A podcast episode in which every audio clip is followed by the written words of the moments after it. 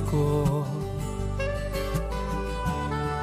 trovador de mi pueblo,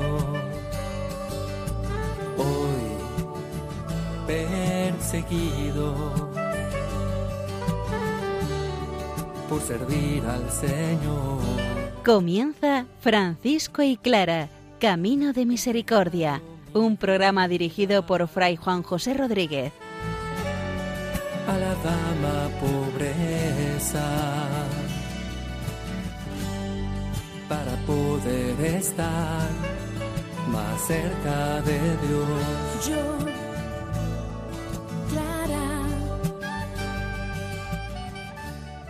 Un saludo fraterno de paz y bien, hermanos. Seguimos adelante con el estudio del capítulo 5 de la primera vida de Celano, titulado Cómo su padre lo persiguió y lo encerró. Estudiamos cómo los habitantes de Asís, creyendo que Francisco estaba loco, se reían de su actitud y de lo que él hacía. Su padre no le hacía eso tanta gracia y lo esconde en casa castigándolo con severas prácticas que lejos de quitarlo de su empeño, lo hacen afianzarse más en la vocación del seguimiento del Señor. La decimoséptima testigo Madonna Bona de Huelfucho de Asís completa hoy su juramento contándonos algunas cosas que ya conocemos y otras que pueden resultarnos muy interesantes. Escuchemos la palabra del Señor, que ella sea el motor y la garantía para que también nosotros vivamos nuestra vida al estilo franciscano.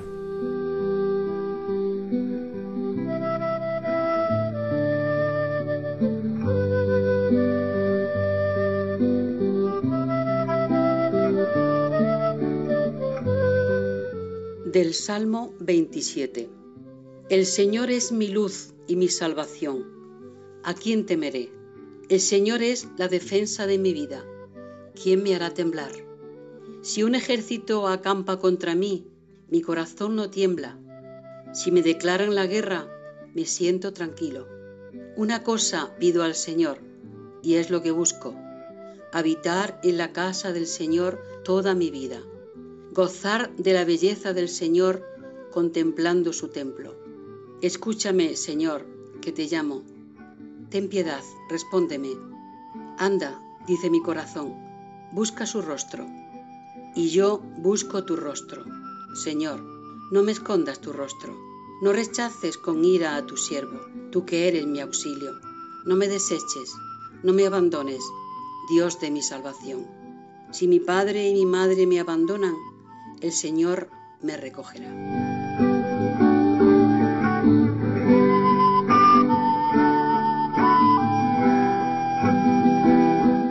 En estos dos últimos versículos del capítulo quinto de la primera regla de Celano, el biógrafo oficial de la orden utiliza de manera reincidente una de sus mediaciones clásicas, es moralizar la vida del joven Francisco de Asís. Está contando su vida, sí, sí, sí, pero está mostrando a los fieles, también a los frailes franciscanos, cómo podemos entender la conversión del santo en clave a nuestra propia conversión. San Francisco va respondiendo al Señor y nosotros somos invitados también en las circunstancias adversas a responder positivamente al Señor. Estudiemos el texto y posteriormente lo vamos a explicar.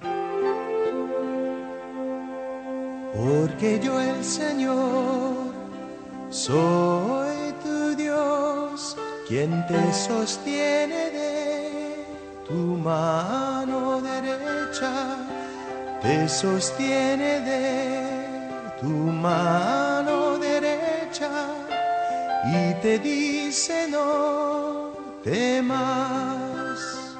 Levantóse al momento diligente, presuroso y alegre, y armándose con el escudo de la fe, y fortalecido con las armas de una gran confianza, para luchar las batallas del Señor, se encaminó hacia la ciudad, y ardiendo en fuego divino, se reprochaba a sí mismo su pereza y poco valor. En cuanto lo vieron quienes lo conocían, al comparar lo presente con lo que había sido, se desataron en insultos, saludándolo como a loco y demente, y arrojándole barro y piedras del camino.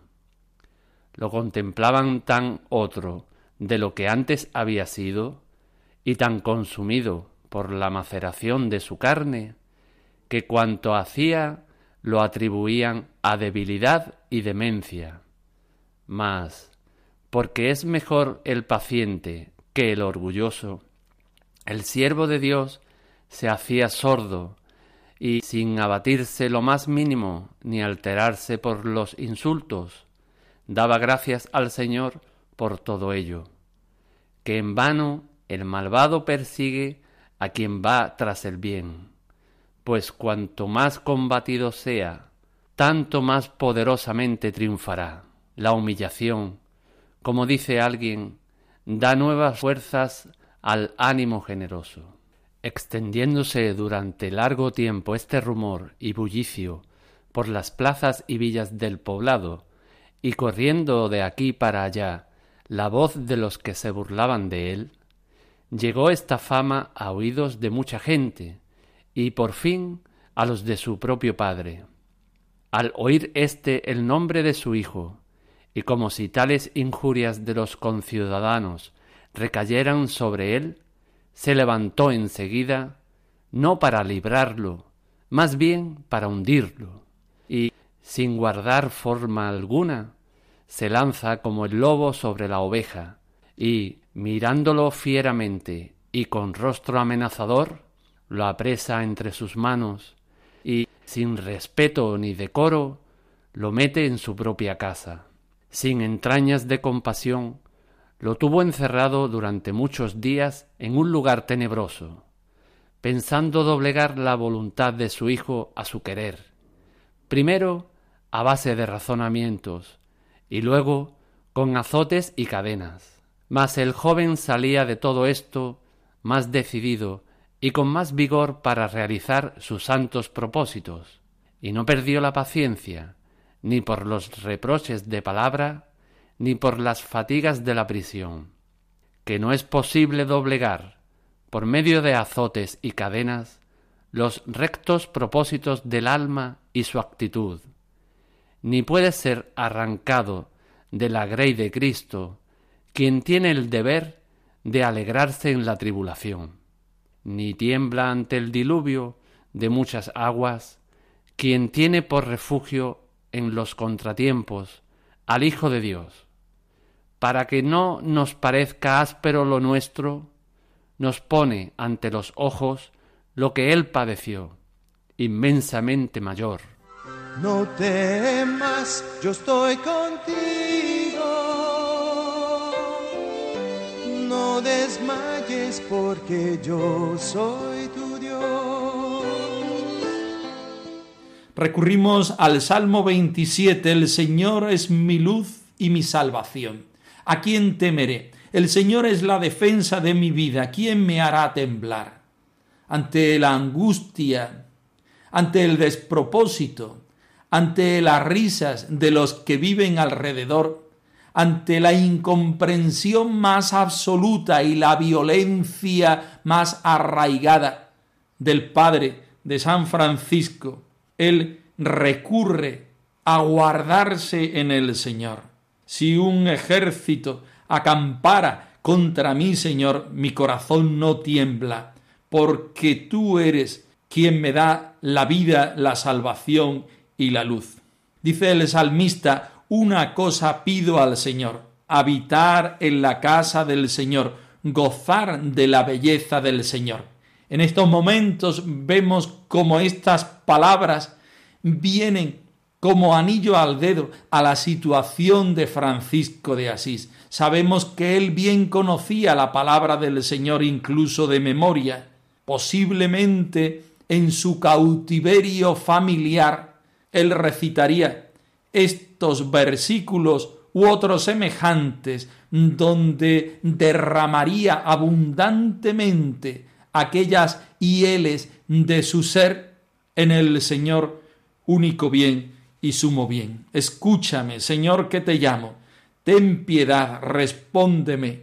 Busco tu rostro, Señor. No me escondas tu rostro. No me deseches, no me abandones. Porque aunque si mi padre y mi madre me abandonaran, el Señor no me abandonará.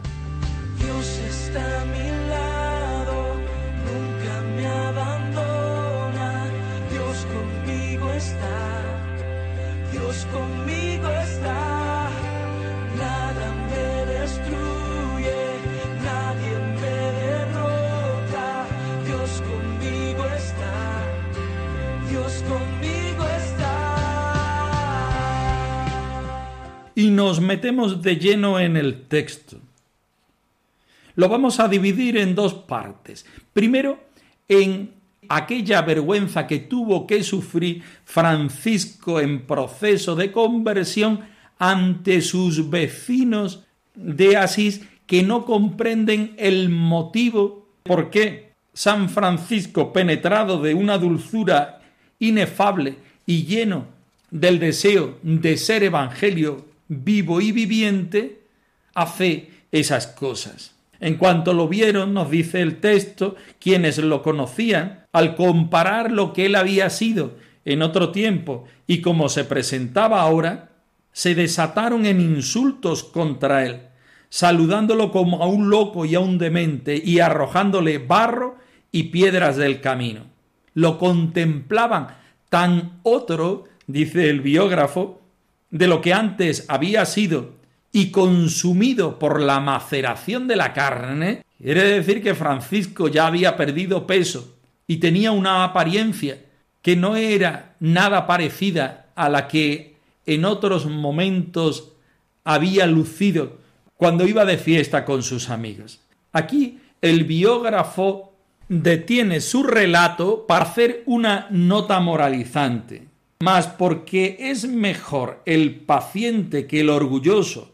El siervo de Dios se hacía sordo sin abatirse lo más mínimo, ni alterarse por los insultos. Al contrario, daba gracias al Señor por todo ello, porque en vano el malvado persigue a quien va detrás del bien, pues cuanto más combatido sea, tanto más poderosamente triunfará nota moralizante que nos invita a nosotros, lectores o escuchantes de esta biografía de San Francisco de Asís, a seguir los pasos del Señor tras las huellas de Francisco. ¿Tú quieres seguir al Señor? Venga, adelante. Pero que sepas que tus amigos, tus vecinos y los que tienes alrededor no te van a entender y cuanto más radical lo quieras hacer, mucha más será la contraposición que ellos hagan sobre ti.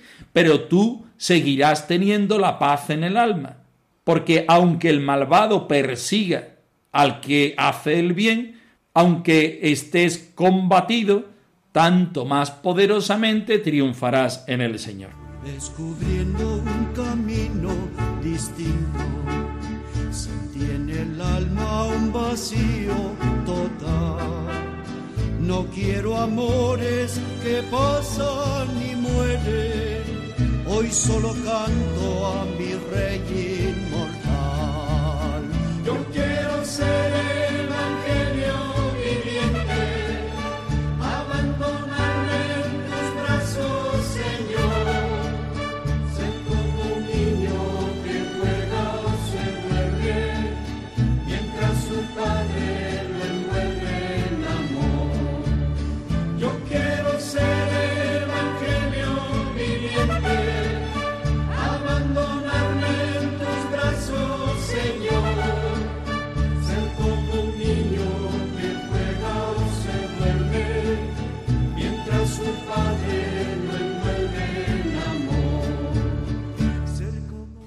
Llegamos, como es habitual, a la parte más importante e interesante. Cuando el padre de San Francisco se da cuenta que los habitantes de Asís se están burlando de su propio hijo, arremete contra éste no por ayudarlo, sino apesumbrado por la vergüenza.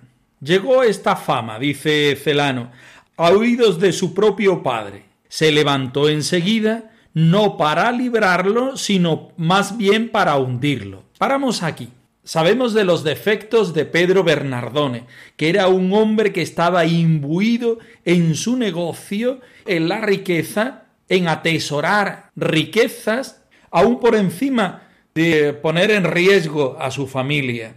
Pero también por otra parte nos damos cuenta y descubrimos cuáles son los intereses del escritor de esta obra está por una parte moralizando, que es lo que debemos hacer nosotros cuando vamos leyendo este relato, y por otra parte está elevando las virtudes del santo que quiere ser canonizado, en este caso San Francisco, incluso pisoteando la fama de los que tienen alrededor. Líneas muy duras nos ofrece en este momento. Se levantó enseguida no para librarlo, más bien para hundirlo, y sin guardar forma alguna se lanza como el lobo sobre la oveja, y mirándolo fieramente y con rostro amenazador, le apresa entre sus manos y sin respeto ni decoro lo mete en su propia casa. Independientemente de que el texto esté adornado negativamente para lograr Así que nosotros veamos más fácilmente la santidad de Francisco y la maldad y dejadez de todos los que están alrededor, este hecho hace en el joven Francisco entrar en sí mismo y encontrarse allí con el Señor que es su luz y salvación. No es posible doblegar, dice Celano, por medio de azotes y cadenas los rectos propósitos del alma y su actitud, ni puede ser arrancado de la grey de Cristo quien tiene el deber de alegrarse en la tribulación. A nosotros nos puede servir esto como testimonio y ejemplo para nuestra propia vida. El Señor está siempre presente y seguro que somos capaces de encontrarlo con mayor facilidad en los momentos de desesperación y necesidad. Mi Señor, siente cómo me falta el aliento. No escondas tu rostro, si lo alejas de mí me moriría. Haz que sienta en la mañana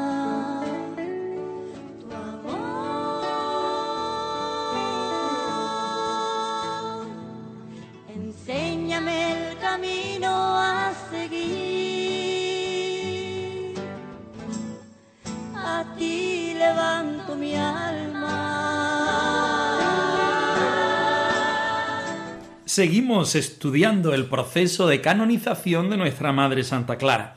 Estamos con la séptima testigo, Madonna Bona de Huelfucho de Asís, quien está declarando su experiencia después de 42 años en el convento con Santa Clara y otros cuantos en la vida familiar. Hoy completa su testimonio aportándonos algunas cosas conocidas, pero otras que pueden ser filón para nuestra reflexión en el día de hoy.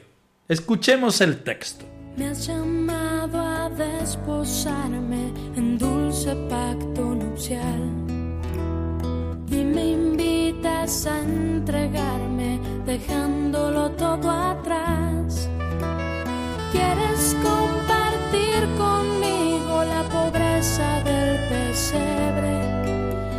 Pureza virginal y la obediencia de la cruz. Preguntada sobre cómo se convirtió la dicha Madonna Clara, respondió que San Francisco le cortó los cabellos en la iglesia de Santa María de Porciúncula, según se había oído, pues la testigo no estuvo presente, ya que entonces estaba en Roma por la cuaresma. Dijo también que Madonna Clara, antes de que le cortasen los cabellos, la había mandado a visitar la iglesia de Santiago de Compostela, pues Madonna Clara estaba llena de gracia y quería que las demás también lo estuviesen. También Madonna Clara, estando aún en el siglo, le dio a la testigo por devoción cierta cantidad de dinero y le mandó que lo llevase a los que trabajaban en Santa María de Porciúncula para que comprasen carne. Sobre la santidad de Santa Clara, dijo que había sido tal que conservaba en su corazón infinitas cosas que con la lengua no sabía expresar pues cuanto la Madre Santa Clara hablaba era pura enseñanza para los demás. Y yo te seguiré, Señor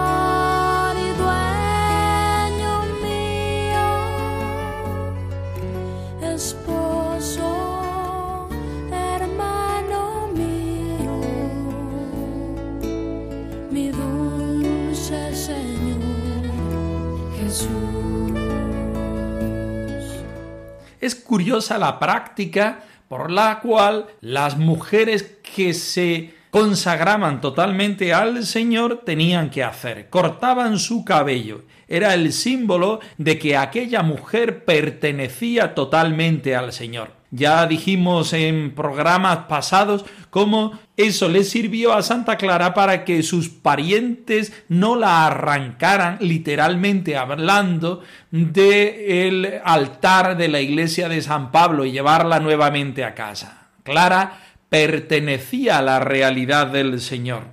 Francisco fue quien le cortó los cabellos como padre espiritual, la presenta ante el Señor en la iglesia de Santa María de la Porciúncula. Madonna Bona no estuvo presente, ya que entonces estaba en Roma por la cuaresma. Segundo dato, dijo también que Madonna Clara, antes de que le cortase los cabellos, es decir, antes que se consagrara al Señor, había mandado a la testigo a visitar a la iglesia de Santiago de Compostela, en España, pues Madonna Clara estaba llena de gracia y quería que las demás también lo estuviesen. Esto confirma que Santa Clara había estado previamente en España, en la iglesia de Santiago de Compostela. No lo sabemos. Pero sí es verdad que, según este testimonio, Santa Clara era devota de Santiago de Compostela y del movimiento del Camino de Santiago,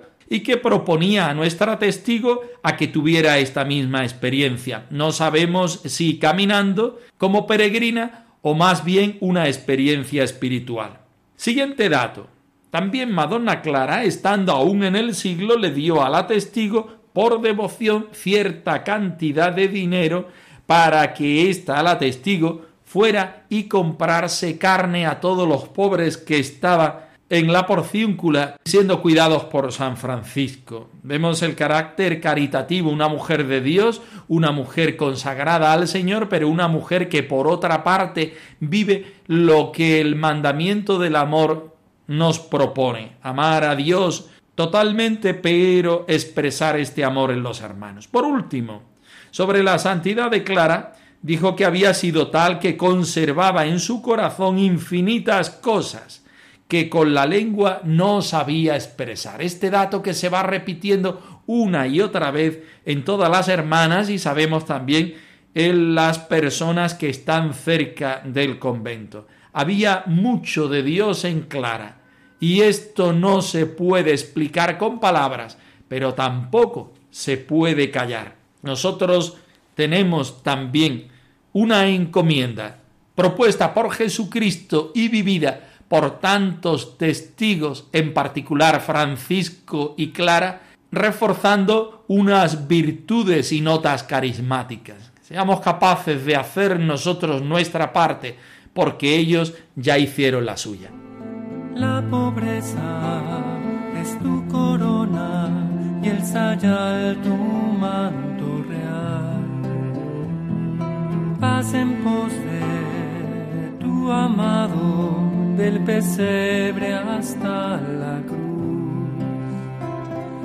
En alianza nupcial, Jesús te ha desposado. francisco y clara arroba radiomaria.es. Os dejamos la dirección de nuestro correo electrónico por si queréis poneros en contacto con nosotros en algún momento. Nosotros nos despedimos, no sin antes ofreceros la bendición del Señor resucitado al más puro estilo franciscano. Que el Señor os conceda la paz y el bien, hermanos. Por servir al Señor. Han escuchado en Radio María Francisco y Clara, Camino de Misericordia, un programa dirigido por Fray Juan José Rodríguez. A la dama pobreza. Para poder estar más cerca de Dios.